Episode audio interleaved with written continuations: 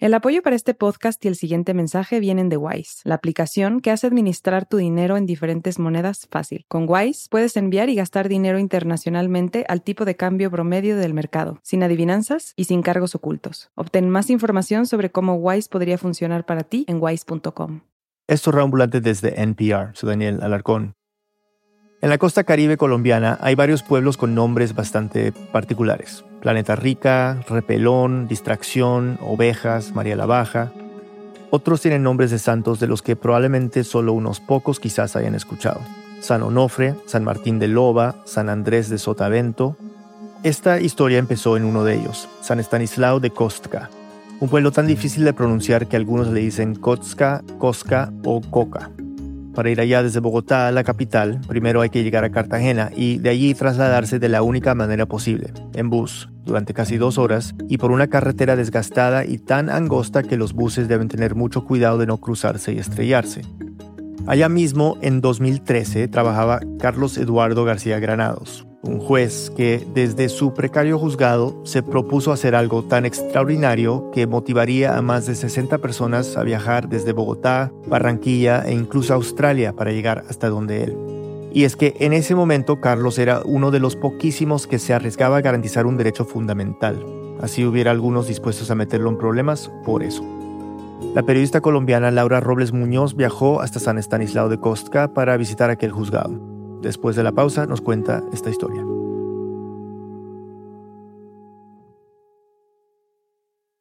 This message comes from NPR sponsor E-Trade from Morgan Stanley. Take control of your financial future with E-Trade. No matter what kind of investor you are, their tools and resources can help you be ready for what's next. Now when you open an account, you can get up to $1,000 with a qualifying deposit. Terms apply. Learn more at etrade.com/npr. Investing involves risks. Morgan Stanley Smith Barney LLC, member SIPC. E-Trade is a business of Morgan Stanley. This message comes from NPR sponsor Capella University. Sometimes it takes a different approach to unlock your true potential. Capella University's game changing FlexPath learning format is designed to help you learn relevant skills at your own pace, so you can earn your degree on your terms and apply what you learn right away. Imagine your future differently at capella.edu. This message comes from NPR sponsor KeyBank. At KeyBank, they believe in delivering for their clients. Whatever the economic turn, KeyBank is primed to collaborate and help create solutions tailored to your ideas and your vision. With nearly 200 years of banking experience, they know a lot about being a trusted advisor. And whether you're managing growth, seeking solutions, or improving your bottom line, KeyBank is ready to be yours. KeyBank opens doors. Learn more at key.com/advisor. Estamos de vuelta. Laura Robles Muñoz nos sigue contando. El bus en el que llegué a San Estanislao de Cosca desde Cartagena se demoró casi dos horas e iba repleto de gente. Por dentro era rojo y tenía dos parlantes de música sonando a todo volumen. Una canción para el conductor y otra para los pasajeros. El pasillo era estrecho y permanecía bloqueado por gallinas, cajas y bolsas. La temperatura estaba cerca de los 33 grados y la única ventilación era la poca brisa que se colaba por unas ventanas pequeñas. Yo venía sentada al lado del protagonista de esta historia, el juez Carlos García. Estamos entrando a San Estanislao. Entrando a la cabecera. Hacía casi siete años que Carlos no visitaba el pueblo y estaba ansioso por ver cómo lo encontraba. Aquí sí ya nos vamos a bajar. Ya. Sí, ya. Apenas nos bajamos del bus, nos llegó una sensación de vapor caliente en la cara. Empezamos a caminar hacia el parque principal y yo veía que Carlos no paraba de sorprenderse de cómo estaba el pueblo. Está un poquito deteriorado. Bastante, diría yo. Las fachadas de las casas se veían desteñidas, como si la lluvia hubiera lavado los colores. No había casi nadie en la calle, a pesar de que era pleno mediodía. Seguramente se protegían del sol caribeño, pero no dejaba de dar la impresión de que era un lugar desolado, donde no pasaba mucho.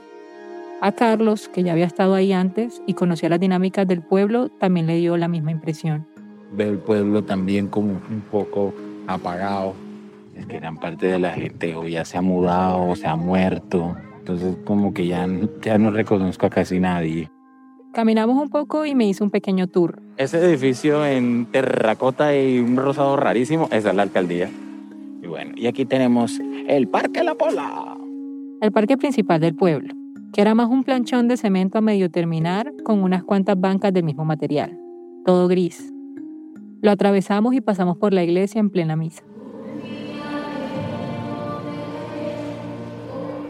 Y en ese momento, ese ay de Carlos fue porque nos topamos con una casa abandonada, la que antes era la sede del juzgado, el lugar por el que estábamos ahí. Me da tristeza ver cómo está, el, está la sede. Impresiona ver cómo han dejado de deteriorar tanto esta casa. Se ve un poco triste, lúgubre. Porque la verdad, lo que ha pasado, lo que ha quedado de la sede del juzgado sí es terrible, tenebroso. Era la primera vez que veía vacío el juzgado, pero no la primera que lo veía venido a menos. Fue justamente en su primer día de trabajo en este lugar y en su primer día como juez, el 16 de diciembre de 2011. Al terminar sus estudios, Carlos había interesado por tres juzgados diferentes y al final decidió postular al de San Estanislao de Costa. Era el que más le convenía.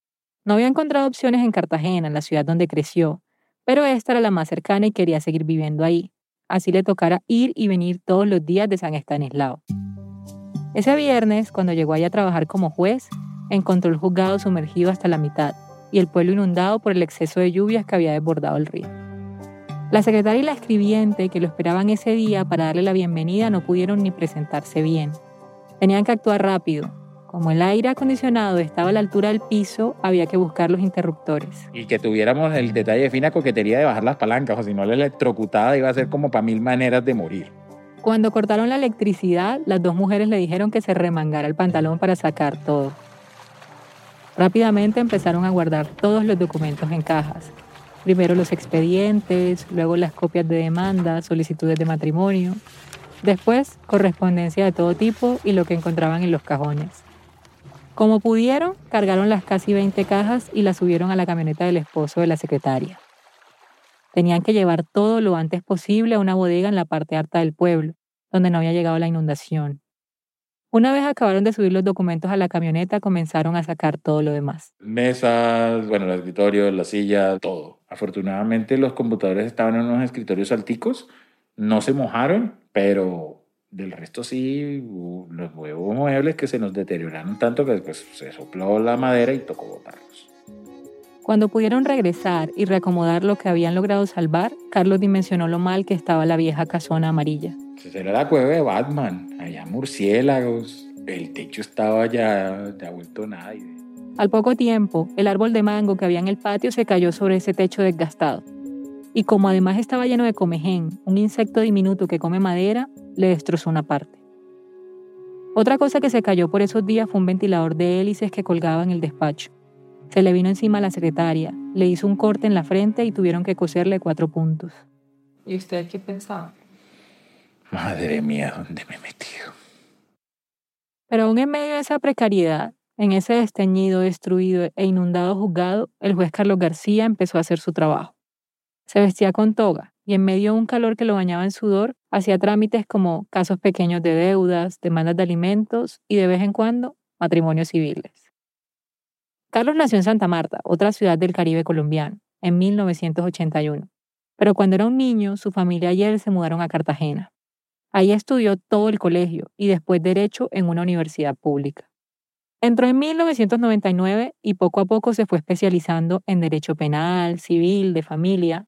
Le gustaba la carrera, pero no podía evitar sentir que en sus clases y libros de teoría había algo que no le cuadraba con el concepto de familia. Cuando uno estudia la institución del matrimonio tal como viene del derecho romano, pues tiene unos condicionamientos. Esa estructura mamá, papá, hijos está mandada a recoger. O sea, tal vez una minoría frente a familias uniparentales, familias recompuestas, familias homoparentales, familias diversas. Su propia familia no era tradicional. Estaba conformada por su mamá, abuela y tías. Pero según la ley de ese momento, no cabía dentro del concepto de familia. Además, Carlos era gay, y por supuesto le parecía injusto que teniendo los mismos deberes que todos los ciudadanos, las personas LGBTIQ no tuvieran acceso a los mismos derechos. sí, muy bonito el derecho a la igualdad ante la ley, pero ¿por qué las parejas del mismo sexo no se pueden casar? ¿Cuál es la diferencia? Y uno podía de pronto preguntarse, pero ajá, ¿y no se podría pensar a futuro en una reforma? Yo siempre sentí que algo tenía que hacerse, algo que, que de pronto superase ese estado de cosas que existían. Y a pesar de que estando en la universidad, Carlos no conocía a compañeros ni profesores que se estuvieran haciendo las mismas preguntas que él, sí escuchaba noticias de que no era el único. Ya empezaba a ir algunos ecos sonando acá, pero era muy complicado. Y uno lo veía como una utopía, como algo muy a lo lejos que se viera venir. Por esos años, a finales de los 90 y a principios de los 2000, Distintos colectivos y políticos en Colombia ya habían comenzado a exigir igualdad de derechos para las personas LGBTIQ. En 2001, por ejemplo, se discutió en el Congreso la posibilidad de que las parejas homosexuales que vivían juntas también tuvieran derecho a la unión libre, como las parejas heterosexuales. Con eso podrían heredar propiedades o tener el mismo seguro de salud, entre otras cosas. Pero esa vez el Congreso archivó ese proyecto de ley. Y también archivó dos más en los años siguientes. Pero una organización llamada Colombia Diversa, que lucha por el bienestar de las personas LGBTIQ, armó otra estrategia. Recoger casos puntuales de parejas que demostraran los problemas que enfrentaban por no ser reconocidas legalmente. Esta es Marcela Sánchez, la directora de la organización. Los casos que nos llamaban la atención o que llegaban a nosotras en ese momento para el tema de parejas era, yo viví con mi pareja 25 años y llegaron y cambiaron las guardas de la casa. Eh, la familia vino y sacó todas las cosas eh, de mi pareja, me dicen que yo era el empleado doméstico. Eh, esos casos donde dejaban la gente en la calle y esos casos los llevamos a la Corte. A la Corte Constitucional. A Colombia Diversa le pareció una mejor idea acudir a esta institución porque entre sus funciones está proteger derechos fundamentales, como los de igualdad, libertad y dignidad. La Corte Constitucional no legisla ni crea nuevas normas, pero le recuerda a otros poderes del Estado lo que se debe hacer para proteger derechos fundamentales de todos los ciudadanos. En muchos casos, ha sido la institución que más ha avanzado en Colombia los temas de inclusión. Entonces, en 2006, el primer derecho que Colombia Diversa pidió que la Corte garantizara fue lo que ya se había intentado en el Congreso sin éxito, que las parejas del mismo sexo fueran reconocidas como parejas en unión libre. Y al año siguiente, la Corte falló a su favor.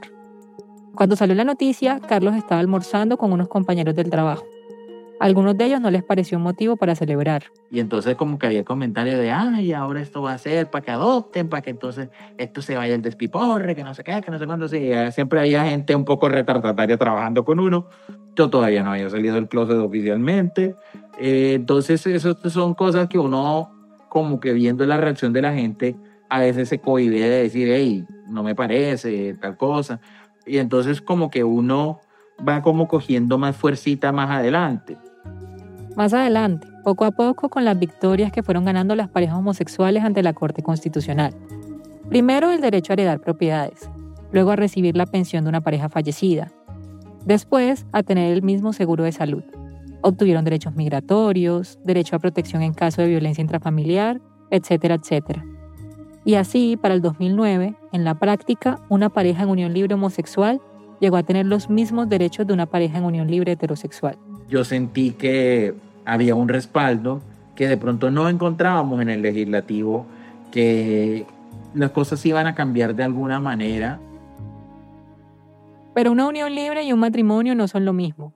Y si bien tienen algunas diferencias legales, la más importante para las parejas homosexuales es que un matrimonio, casarse con alguien, tiene una historia y una carga simbólica única.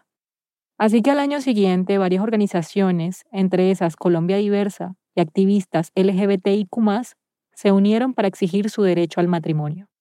Presentamos la demanda y es donde la Corte dice, hace una sentencia en el 2011 diciendo que, que las parejas del mismo sexo son familia. Por primera vez la Corte dice que somos familia. Pero el problema era que la Corte seguía sin mencionar explícitamente lo del matrimonio.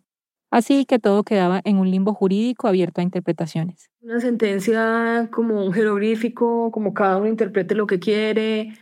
Entonces es como, lo primero, lo que es clarísimo es que si las parejas del mismo sexo conforman familia de acuerdo a la Constitución de Colombia. Pero si era como camina como pato, habla como pato, parece un pato, ¿será que es pato o no es pato? Así era la sentencia, más o menos.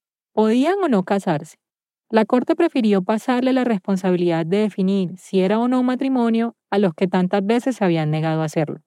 Este es Carlos otra vez. Decía que el Congreso tenía dos años para hacer una reglamentación que permitiera a las parejas del mismo sexo formalizar su unión y todo eso. Por supuesto, la lucha que comenzó en ese momento no sería fácil ni tendría enemigos pequeños. A los proyectos de ley sobre el matrimonio igualitario se oponían varias iglesias, sectores políticos conservadores y grupos ciudadanos. Tanto afuera del Congreso como en esta manifestación en abril de 2003 en la que estaba, entre otros opositores, la concejala de Bogotá, Clara Sandoval. Nosotros estamos defendiendo es que no se redefine el matrimonio, porque al cambiar el concepto de matrimonio se cambia el concepto de la sociedad misma. Y también adentro del Congreso, con argumentos muy agresivos de los congresistas opositores. Hubo uno en particular que hizo el senador conservador Roberto Gerlain, que fue muy polémico. ¡Qué horror! Un catre compartido por dos varones. Ese es un sexo sucio, asqueroso, un sexo que merece repudio, un sexo excremental. Los debates en el Congreso siguieron sin llegar a nada, y el proyecto de ley fue archivado a mediados de 2013. Pero no era necesariamente el final de la lucha por el matrimonio igualitario, porque en el fallo de 2011 la Corte también había dejado claro el plazo para el Congreso. Si en esos dos años no tomaba una decisión, las parejas del mismo sexo podrían ir a notarías y juzgados a solemnizar sus uniones. Y eso fue exactamente lo que hicieron.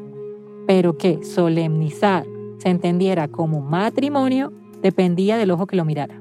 Entonces unos jueces y unas jueces dijeron, a mí me parece que sí es pato, y otros dijeron, no, a mí me parece que no es pato. Muchos jueces se rehusaron, pero al primero que sí le pareció que solemnizar una unión era casar a una pareja, hizo el primer matrimonio homosexual en septiembre de ese año en Bogotá. Carlos lo conocía. Y yo dije, caramba, que un hombre heterosexual case una pareja del mismo sexo, quito el sombrero, mis respetos. Por supuesto, cuando algunas parejas comenzaron a casarse, la oposición se intensificó. Y quizá uno de los líderes más visibles de esa oposición fue el procurador Alejandro Ordóñez, un abogado fiel a una orden del catolicismo más tradicional y un activista muy conservador que se oponía públicamente al aborto, a la eutanasia, a la dosis personal de marihuana y al matrimonio igualitario. Este es Ordóñez en 2013 dando un discurso durante un debate sobre ese tema en el Congreso. El matrimonio a través de todas las culturas de todas las épocas y de todas las religiones, ha sido una institución heterosexual. Ordóñez tenía un cargo muy poderoso. Entre sus funciones estaba investigar y sancionar las faltas disciplinarias de los servidores públicos. Así que todas las notarías del país estaban bajo su supervisión. Si un notario realizaba uno de estos matrimonios, el procurador Ordóñez podía iniciarle un proceso, suspenderlo de su cargo y hasta inhabilitarlo, pero no podía hacer lo mismo con los jueces, que pertenecen a otra rama del poder público y los supervisa el Consejo Superior de la Judicatura. Por eso, Colombia Diversa optó por llevar a las parejas que representaba a juzgados en vez de notarías. Prepararon herramientas y material jurídico. Y cada solicitud iba acompañada de un paquete para ayudar a los jueces a interpretar el acertijo que había planteado la Corte Constitucional. Sin embargo, no era una solución perfecta. Aún había dos problemas. El primero, como Bogotá es tan grande y hay varios juzgados, no era posible elegir a qué juez le iba a llegar la solicitud. Una oficina las recibía y las asignaba.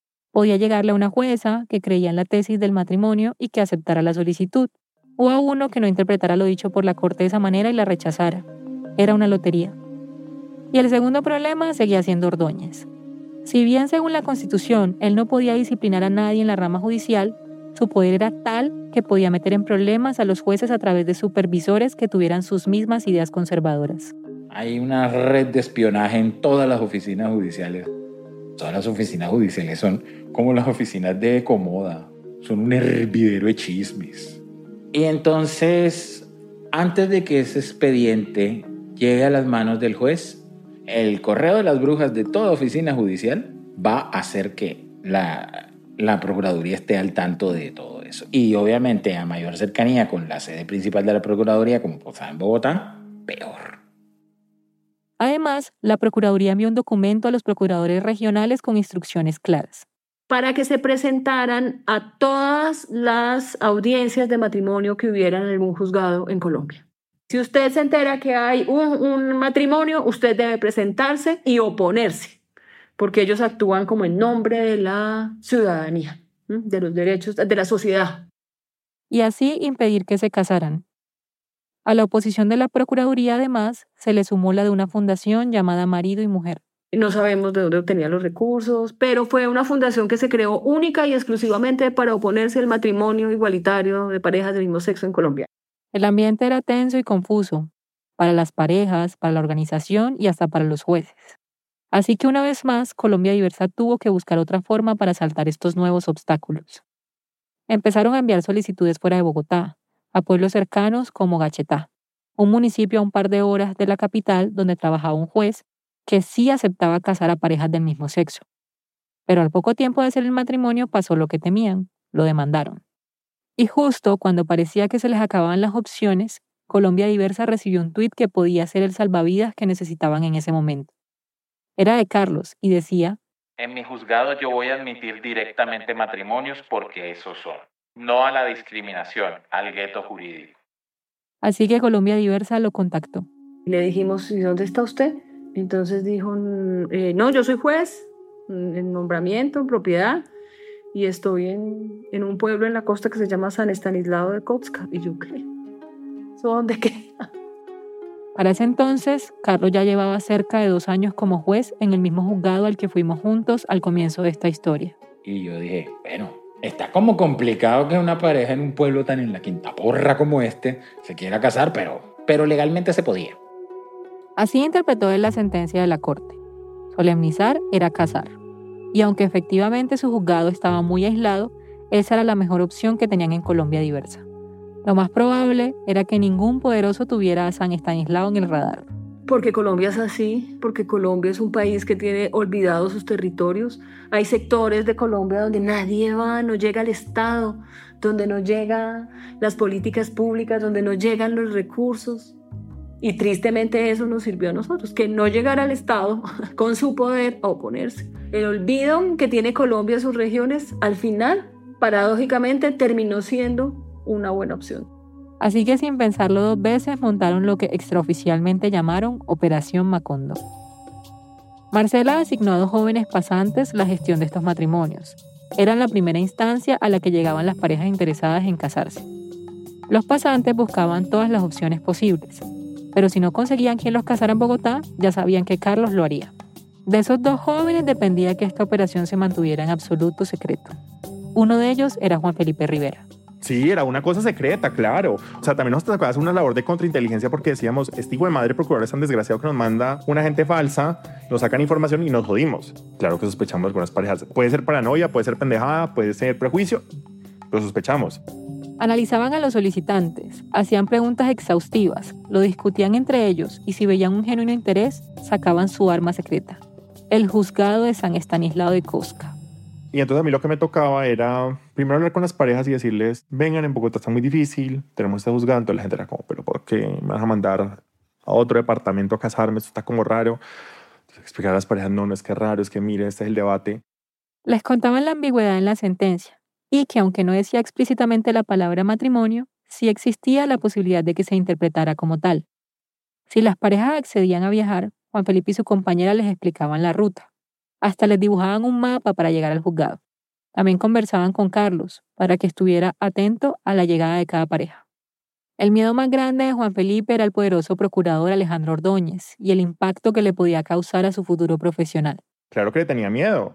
Claro que tenía miedo porque además yo decía, ¿qué van a decir estos madres? De ahí pueden salir muchas cosas que nos pueden perjudicar como ciudadanos, como abogados y abogadas y hasta títulos eh, personales. La Procuraduría podía hacer un escándalo y acusarlos de estar haciendo algo ilegal, algo corrupto y hasta dañar sus carreras profesionales. Pero aún con miedo, el 28 de octubre de 2013 Colombia Diversa envió las primeras dos parejas a San Estanislao para que el juez las casara. Eran dos parejas de mujeres, todas amigas. Viajaron al pueblo por carretera en el carro de una de ellas. Ella es Prince Torres, una de las novias. Recuerdo perfectamente que había como tanto recelo y miedo si estuviéramos haciendo una maldad realmente, ni siquiera nos fuimos ni cambiadas ni nada. O sea, vamos a irnos como si fuéramos a la playa. A pesar de la paranoia, Prince no podía estar más feliz de casarse con Carla, con quien llevaba seis años de noviazgo. Fue la primera relación donde su mamá sabía quién era yo, donde mi familia sabía quién era ella, eh, con quien por primera vez viví, con quien comenzamos a tener proyectos juntas, con quien comenzamos a hablar de la posibilidad de niños, matrimonio, todo, o sea, todo lo que implica tener una relación seria se vivió con Carlos. Cuando llegaron al juzgado de San Estanislao, Carlos la recibió con los brazos abiertos. Yo creo que el más contento de todos era, el juez. Él estaba muy feliz de poder hacer historia en este país y de que nosotras eh, confiáramos en que iba a ser posible. A mí me daba felicidad su sonrisa, o sea, él estaba extasiado. O sea, su cara era de, wow, lo estamos logrando. Las mujeres descansaron unos minutos del calor y en una pequeña sala del juzgado se cambiaron la ropa de playa por una más formal que habían llevado en el baúl del carro. No era el vestido, pero sí era como, yo me coloqué un pantalón blanco, como con una chaqueta blanca, o sea, creo que estaba toda de blanco. A Prince le pareció evidente el esfuerzo que hacían el juez, la secretaria y la escribiente para mantener en pie ese lugar. La infraestructura obviamente precaria, es decir, difícil. O sea, un lugar que se sostenía con las uñas. A pesar de la precariedad, el juez hizo todo lo posible para que los matrimonios de ellas, los primeros de ese tipo que realizaba, no fueran un simple trámite judicial. Les preparó unas palabras. La parte poética es decirles que qué bonito, que espero que este compromiso dure por mucho tiempo, que, que sirva como un ejemplo para la sociedad. Teníamos unos anillos de plata porque obviamente no había dinero para comprar unos anillos de oro y estábamos entre felices y asustadas por si alguien llegaba, por si cualquier cosa. A cada pareja la usó como testigo de la otra. Las puso a firmar el acta, a que se pusieran los anillos y al final dijo las palabras tan esperadas. Entonces yo las declaro mujer y mujer. Y al final de la ceremonia el juez pidió que le trajeran la torta. El día anterior había sido su cumpleaños y su mamá le había preparado una de red velvet. Así que decidió llevar un pedazo para celebrar las uniones de las cuatro mujeres. Prince no dejaba de pensar en lo que significaba esta celebración más allá de la alegría personal y la importancia de la decisión del juez de casarlas. Para mí el juez es un superhéroe. Él le faltó colocarse la capa porque el pecho lo colocó. Mientras festejaban y comían, al juez se le ocurrió que la torta de Red Velvet sería parte del ritual de estos matrimonios a partir de ese momento. Entonces uno ya vio que eso era bonito y dije, hombre, vamos a institucionalizarlo. Próximo matrimonio que también lleven torta. Pero no siempre mi mamá estaba para prepararla, porque pues, por ejemplo mi mamá viajaba, entonces pues listo, ya yo sabía hacerla. Harina, huevos, leche, azúcar, toda esa parte. Azúcar, flores y muchos colores, como las chicas superpoderosas. Con el tiempo añadió otros rituales decidió siempre encontrarse con las parejas en la terminal de buses de Cartagena para viajar con ellas desde allá, así como lo hizo conmigo. Para que lo distinguieran fácilmente, siempre se ponía una gorra verde que decía Perú, y también la citaba muy temprano. Así, con suerte, conseguían cupo en los buses más nuevos. Bueno, nuevos no, pero unos en los que al menos las sillas no sonaran tanto, y no les tocara subirse con las gallinas y la cosecha. Tal vez las parejas no veían ese juzgado como el lugar soñado para su boda, pero de alguna manera era mejor que seguir soñando. El rumor de lo que estaba haciendo Colombia Diversa con el juez empezó a compartirse discretamente, y a San Estanislao de Cosca fueron llegando parejas de todos lados, de Medellín, Cali, Barranquilla, Bogotá y hasta Australia, buscando a uno de los pocos jueces en todo el país dispuesto a casarlas. Carlos no ocultaba lo que hacía, y en el pueblo la gente sabía la razón por la que cada vez había más visitantes. En una ocasión el cura lo confrontó, y me hizo como el llamado de atención de que, ay, yo porque estaba haciendo eso, que tenía que entender que la costumbre del pueblo, que no sé qué, que es un pueblo católico, ta, ta, ta. Carlos le dijo, hermano, usted allá y yo acá. En el terreno espiritual, perfecto. Usted es rey allá, yo soy rey en mi terreno jurídico. Déjeme que mi criterio está ahí. Y desde ese momento el cura no le volvió a decir nada. De hecho, nadie de San Estanislao. Ya el pueblo sabía, el pueblo siempre fue respetuoso. En ese lado no es problema. El problema realmente era que los matrimonios llegaran a oídos de quienes se oponían a cientos de kilómetros de distancia en Bogotá. Hasta el momento la operación Macondo marchaba a la perfección, solo que ese secreto no se iba a mantener guardado para siempre. Una pausa y volvemos.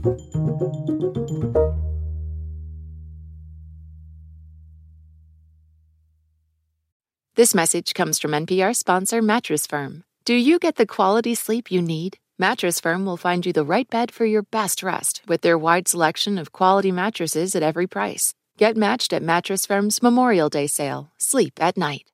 This message comes from NPR sponsor Mattress Firm. Sleep hot. Mattress Firm's sleep experts can match you with a cooling mattress from the Temper Breeze collection from Tempur-Pedic, so you can experience measurably cooler sleep all night. Get matched at Mattress Firm's Memorial Day sale. Sleep at night. This message comes from NPR sponsor VCU Massey Comprehensive Cancer Center. Every year, millions of people lose someone to cancer. But as an NCI designated comprehensive cancer center ranked in the country's top 4%, VCU Massey Comprehensive Cancer Center is unrelenting in finding new ways to understand, detect, treat, and prevent cancer unconditionally committed to keeping loved ones in their lives. Learn more at masseycancercenter.org/comprehensive. This election season you can expect to hear a lot of news, some of it meaningful, much of it not. Give the Up First podcast 15 minutes, sometimes a little less, and we'll help you sort it out what's going on around the world and at home. 3 stories, 15 minutes, up first every day. Listen every morning wherever you get your podcasts. Estamos de vuelta en Reambulante, soy Daniel Alarcón. Antes de la pausa, el juez Carlos García había decidido casar a parejas del mismo sexo en San Estanislao de Kostka. Colombia Diversa la llamó Operación Macondo, pero tenían que mantenerla en secreto para que los opositores al matrimonio igualitario no la acabaran. Y lo lograron por un tiempo, hasta que llegó a los medios. Laura Robles nos sigue contando. Tadeo Martínez trabajaba como reportero en la costa caribe para Semana, uno de los medios más importantes del país. A mediados de 2015 recibió una llamada de uno de sus editores. Le había llegado el rumor de lo que estaba haciendo el juez en San Estanislao. Alguien me dijo, Tadeo, mira, tenemos esta historia, queremos que te vayas al pueblo y la cubras y que nos cuentes a ver qué, es lo que pasa, cómo sucedió eso en un pueblo perdido eh, a orillas del canal del dique. Tadeo cubría principalmente temas de política, corrupción, elecciones, violencia y en ese momento los acuerdos de paz con la FARC eran lo más importante de la agenda mediática del país, pero no podía dejar pasar lo que le estaba diciendo su jefe. Lo bizarro es el escenario, el pueblo, que esto no se pudiera hacer en Bogotá, que esto no se pudiera hacer en Cali, que esto no se pudiera hacer en Medellín, sino en un pueblo eh, en medio de la nada, digamos que que es cómico. Era absurdo que las parejas tuvieran que irse del centro político y económico del país para que se respetaran sus derechos fundamentales. La historia era perfecta y ningún medio la había publicado. Además coincidía con que por esos días la Corte Constitucional haría una audiencia pública para volver a discutir el tema del matrimonio igualitario. Eso fue el 30 de julio de 2015. Sean todas y todos bienvenidos al debate y que hagamos de esta audiencia un diálogo democrático. La última sentencia sobre el tema, la de 2011, había dejado mucha confusión y ya era el momento de resolver las dudas. Se invitó a ambos bandos a debatir. Por un lado estaba Marcela, de Colombia Diversa. Hoy estamos aquí primero para defender la legalidad de los matrimonios civiles que más de 40 parejas del mismo sexo ya han realizado en Colombia. Hablaron parejas casadas. Nosotras llevamos 10 años juntas, siete de los cuales hemos estado luchando por conseguir casarnos. Cuando por fin lo logramos, nos toca hacerlo sin la posibilidad de escoger la fecha y casi a escondidas. También intervinieron jueces de países donde ya se había aprobado el matrimonio igualitario y expertos de organizaciones internacionales que defienden los derechos humanos. Por la contraparte hablaron políticos conservadores y una representante de la Procuraduría. También estuvo el presidente de la organización Marido y Mujer. De acuerdo con la Constitución Política, en su artículo 42, establece que el matrimonio y la familia brota por el libre consentimiento de un hombre y una mujer. Con toda esa información se esperaba que en unos meses la Corte emitiera un fallo definitivo. La coyuntura era perfecta para contar la historia del juez Carlos García. Así que después de esa audiencia, Tadeo, el periodista de semana, planeó inmediatamente el viaje a San Estanislao. No había hablado con el juez, pero su idea era buscarlo en el juzgado, entrevistarlo y escribir una crónica. También quería grabar en video partes de esa entrevista para subirlas a redes sociales. Salió temprano esa mañana con su grabadora y su cámara. Se encontró con el juez en la puerta y le explicó quién era y por qué estaba ahí. Aceptó la entrevista encantado. Lo invitó a conocer el juzgado y le respondió cada una de las preguntas. Al fin de cuentas, aunque su historia no fuera tan mediática, en la audiencia en la corte se mencionó que un juez había realizado más de 20 matrimonios en San Estanislao. También le contó que Colombia Diversa era quien lo ponía en contacto con las parejas, que ayudaban a quienes realmente habían demostrado tener una intención seria de casarse, que él mismo las recogía en la estación en Cartagena, que viajaban en bus juntos a San Estanislao y también que le regalaba la torta de Red Velvet. Después de entrevistarlo, Tadeo quiso recorrer el pueblo. Tuve como unas tres o cuatro horas en el pueblo, caminando, hablando con la gente sobre la situación de los matrimonios que se estaban dando, eh, cómo lo veían, cómo lo vivían, cómo lo sentían. A la gente no, no le incomodaba, antes por el contrario, lo disfrutaban por lo pintoresco, por lo atrevido, y no les molestaba. Si bien era un secreto para la mayoría del país, el juez no hacía los matrimonios a escondidas de la gente del pueblo. A diferencia del primero, para ese momento las ceremonias ya eran con varios invitados, vestidos elegantes y celebraciones. Y de hecho, ese año que yo fui, había habido un solo matrimonio en la Iglesia Católica, es decir, había más matrimonios oficiados por el juez entre parejas del mismo sexo que matrimonios entre heterosexuales. Tadeo regresó a Barranquilla esa misma tarde y se sentó a escribir la crónica con toda la información que había recogido.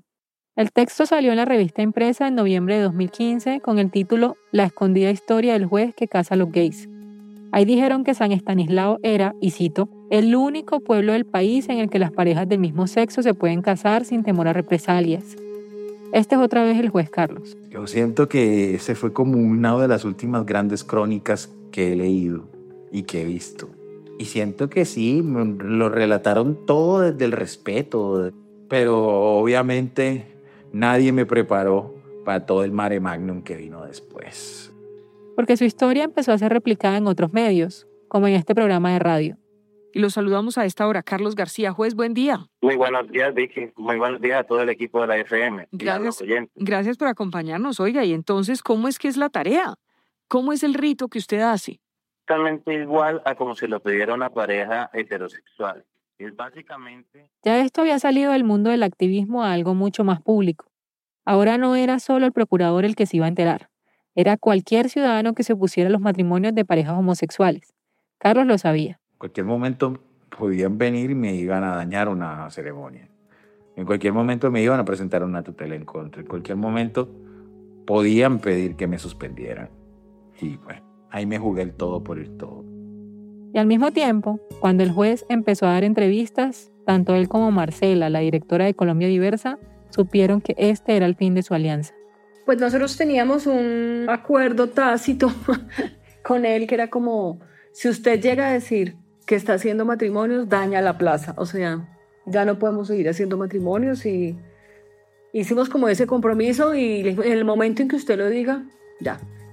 Aunque ambos sabían que lo que facilitaba los matrimonios era precisamente la discreción, no quedaron en malos términos.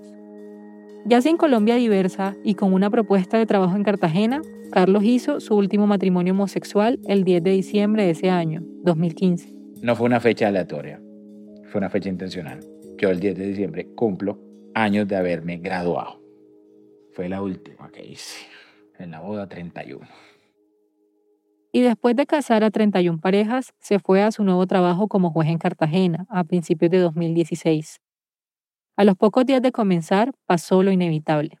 Un ciudadano escuchó la noticia y presentó una queja ante el Consejo Superior de la Judicatura, la entidad que disciplina a los jueces. Una persona que jamás creo que haya visitado el pueblo, no era parte de ningún proceso, no era nadie conocido, simplemente no estoy el artículo y me parece que hay una irregularidad. La irregularidad de la que se le acusaba no era exactamente por haber realizado matrimonios de parejas homosexuales, sino porque, según una norma que existió alguna vez, las parejas solo se podían casar con el juez del lugar donde vivía la mujer. Para Carlos, todo era tan absurdo que lo interpretó como un plan homofóbico para meterlo en problemas. La judicatura le notificó la queja a Carlos y empezó una investigación. Le pidió documentos para revisar qué había hecho. Y mande copia de todos los matrimonios que usted celebró, mi hermano. Ser un cartapazo como 1200 páginas porque eran todas las copias de las solicitudes, los autos, la acta, los DVDs, jodo. Mientras Carlos reunía todo el material y se preparaba para presentarse ante la judicatura para defenderse, la Corte finalmente se pronunció sobre el matrimonio igualitario el 7 de abril de 2016. Juan Felipe, el practicante de Colombia Diversa, recuerda que estaba trabajando en la oficina cuando se enteró de la noticia. Y yo me acuerdo que yo me senté en el escritorio y me puse a llorar. Lloré. Entonces la secretaria de Colombia Diversa, Adriana, se acercó y me dijo, ¿usted está bien? No sé qué. Yo no, Adri, es que no puedo la emoción. Eh, yo no pensé que fuera a ver esto, y menos en Colombia. Y como que ya se resolvió esta pelea. Al fin nos dieron la razón. Con seis votos a favor y tres en contra, la Corte lo había aprobado. Sí, señor, yo sí me casaré, porque aquí en Colombia ya me deja la ley. Iguales en impuestos, iguales en derechos. Ese día sentí yo que yo, por lo menos como hombre gay, ya dejé de estar allá rezagado, tirado atrás, sino que ya me siento un poquito más igual con el resto de la población. Ya no es lo que digan las notarías, no es lo que digan los, cada juzgado individualmente, no es lo que diga Colombia Diversa, no es lo que diga, no, nada, ya. Lo que dijo la Corte es que en Colombia existe el matrimonio civil para las parejas del mismo sexo. Ya, cerrado el debate. Ah, no, pero obviamente que el procurador, porque él tiene esa facultad, presentó una nulidad de la sentencia, que obviamente la Corte desestimó. Ya, señor, cálmese. El fallo de la Corte Constitucional nos daba la razón a los cuatro jueces que habíamos casado y abiertamente lo habíamos llamado matrimonio. Entonces me sentí muy orgulloso de haber sido parte de ese selecto grupo de jueces que lo hicimos realidad. Pero por otra parte, pues sí, el tema disciplinario apenas estaba empezando. Y a pesar de la euforia del momento, Carlos aún tenía que resolver ese tema. A finales de ese año, 2016, la judicatura lo citó a una audiencia. La noche anterior se le hizo larguísima. No dormí un carajo. Uno tiene que recordar que estamos en el mundo del derecho y en el mundo del derecho cualquier cosa se puede interpretar de una forma o de otra. Y el problema es si tu superior tiene una interpretación diferente a la tuya. Y si los de arriba decidían que su interpretación había sido incorrecta, para él las consecuencias eran claras. Me destituyen, me pueden compulsar copias a la fiscalía y voy preso. Por prevaricato, es decir, por tomar una decisión judicial sabiendo que viola la ley. A Carlos también lo estresaba pensar en el lugar donde sería aquella audiencia. Si hay un edificio con una carga negativa para asistir a una audiencia de esas, es el Palacio de la Inquisición. El Palacio de la Inquisición, en pleno centro histórico de Cartagena. Ahí, durante la colonia, se hicieron juicios a herejes y brujas. Sí habría torturas, y habría cositas, y, y ese edificio siempre que yo he tenido que ir ahí, yo siento una energía muy negativa, Uf, horrible. De todos modos, al día siguiente, el 13 de diciembre de 2016, se presentó en el palacio a cumplir su deber. Empezó la audiencia en la sala disciplinaria de la Judicatura. Los magistrados le fueron lanzando preguntas muy directas sobre los matrimonios. ¿Por qué se programaban tantos? ¿Por qué le llegaban tantos? ¿Por qué usted no consideró otra opción de remitirlo a otro despacho si las personas no vivían en el pueblo? Es, es, las audiencias en la sala disciplinaria son intimidantes. O sea, yo nunca me había sentido tan contra la pared como esa audiencia. A pesar de la intimidación, él se sentía seguro de haber cumplido con la ley. Además, se había preparado muy bien para ese día. Entonces yo dije, hey, pero miren que aquí la sentencia dice una cosa, dice que la interpretación fue correcta. Además había hecho un poquito más de investigación y leo la página del libro ta, ta, ta, de los autores fulano. Entonces yo dije, siento que tengo una defensa sólida.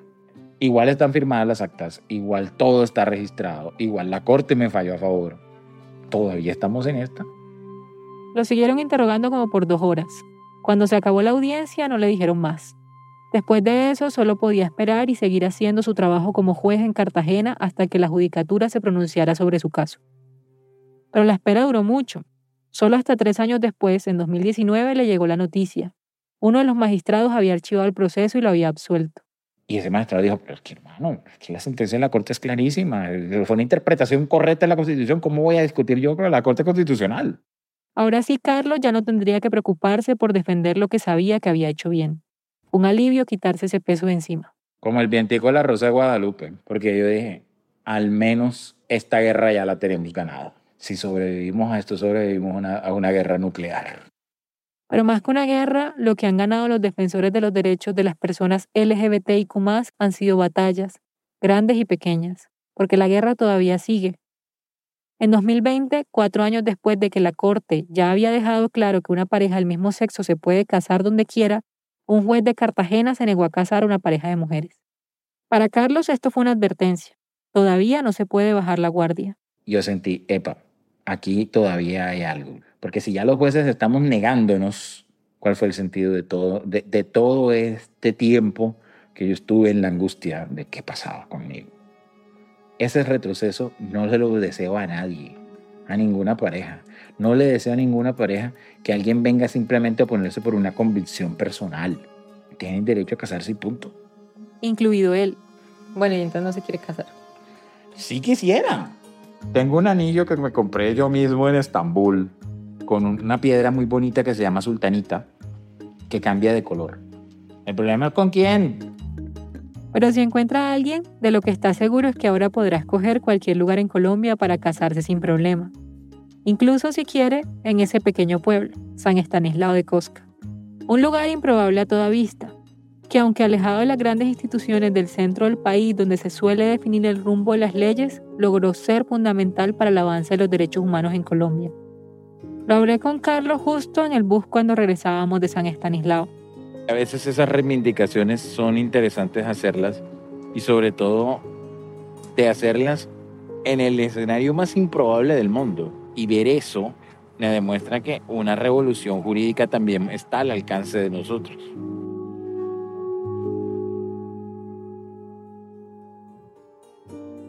Desde Colombia Diversa, Juan Felipe Rivera y Marcela Sánchez siguen trabajando por los derechos de las personas LGBTIQ en Colombia. Aún reciben cientos de consultas al año sobre el tema del matrimonio. Carlos García ya no casa parejas, ahora es juez de familia e irónicamente, entre otras labores, se dedica a divorcios. Laura Robles Muñoz es periodista del Caribe colombiano. Coprodujo este episodio con nuestro productor senior David Trujillo. Ambos viven en Bogotá. Esta historia fue editada por Camila Segura, Natalia Sánchez Loaiza y por mí. Bruno Celsa hizo el fact-checking, el diseño sonidos de Andrés Aspiri y Remy Lozano con música de Remy. El resto del equipo de Rambulante incluye a Paola Leán, Lisette Arevalo, Pablo Argüelles, Adriana Bernal, Annelies Casasús, Diego Corso, Emilia Herbeta, Selene Mazón, Juan David Naranjo, Ana Pais, Melissa Rabanales, Natalia Ramírez, Barbara Sahel, Ana Tuirán, Elsa Liliana Ulloa y Luis Fernando Vargas. Carolina Guerrero es la CEO. Rambulante es un podcast de Rambulante Studios, se produce y se mezcla en el programa Hindenburg Pro. Rambulante cuenta las historias de América Latina, soy Daniel Alarcón, gracias por escuchar.